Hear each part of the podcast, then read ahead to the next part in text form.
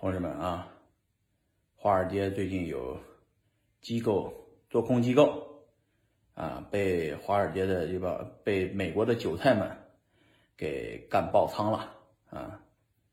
啥是做空呢？就是你呀，这个可以去股票市场上借上这个股票啊，你没这个股票，但你不看好这个股票。你可以去券商那里借上这个股票，把这股票呢，呃，卖了。如果这个股票跌成屎了，你再买回来还给券商，中间就是差价啊。那个，那为什么比特币市场的做空和股票市场的做空不一样啊？因为所有的股票都托管在纳斯达克、纽交所这样的股票交易所。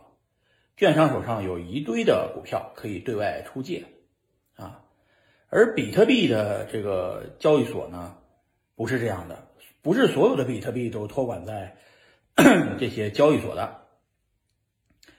大部分的人的比特币呢，尤其是比特币大户的比特币，都是囤积在自己的钱包里面的，他是不会把自己的比特币放在中心化的交易所的。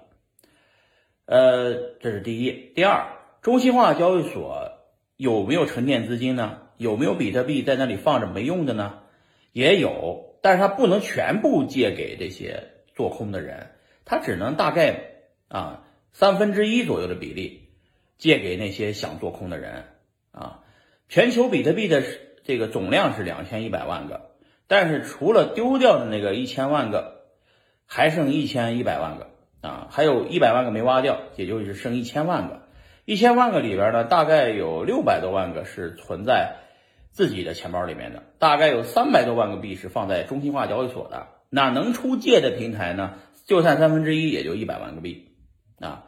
这一百万个币呢，这个也不能全部用来做空，是吧？有各种原因啊，所以说它不像股票市场，它没法完全做空，所以呢。大家发现，想做空比特币的人基本上借不到比特币，也无法去做空啊。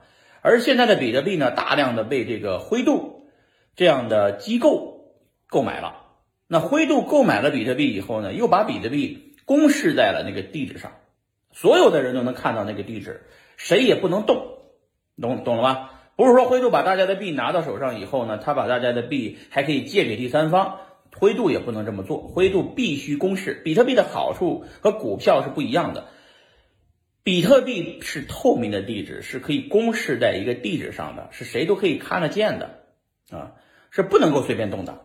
所以呢，灰度的币也动不了啊。中心化交易所，币安、火币、Coinbase、OKCoin 等等等等交易所的币也是公示的，它也不能无限量的借借给这些做空的人。所以，比特币市场有一个现象。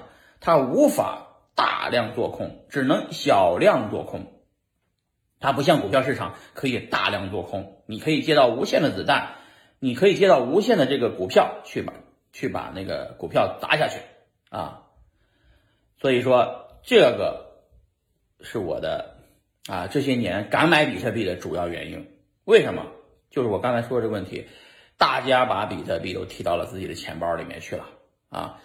同时，如果你想让比特币上涨，我教你一个办法，你就是买比特币，并且把比特币从交易所提出来，放到你自己的钱包里面去，啊，不要把自己的币放在交易所。如果你放在交易所，交易所就可以把你的币借给那些想做空的人，那币价就就有可能往下暴跌，因为做空的人可以大量的借，大量的砸盘，他们没有比特币，他们他他们却在做空比特币。啊，所以各位朋友们啊，你们现在知道干什么？提币运动，接着提币，从交易所把币提出来。你们有大量比特币和以太坊的人都要这么去做，把币提出来，放到自己钱包里面去。推荐大家使用啊，这个这个这些钱包是我这个后边的这个主要工作。提币运动又开始了，同志们加油啊！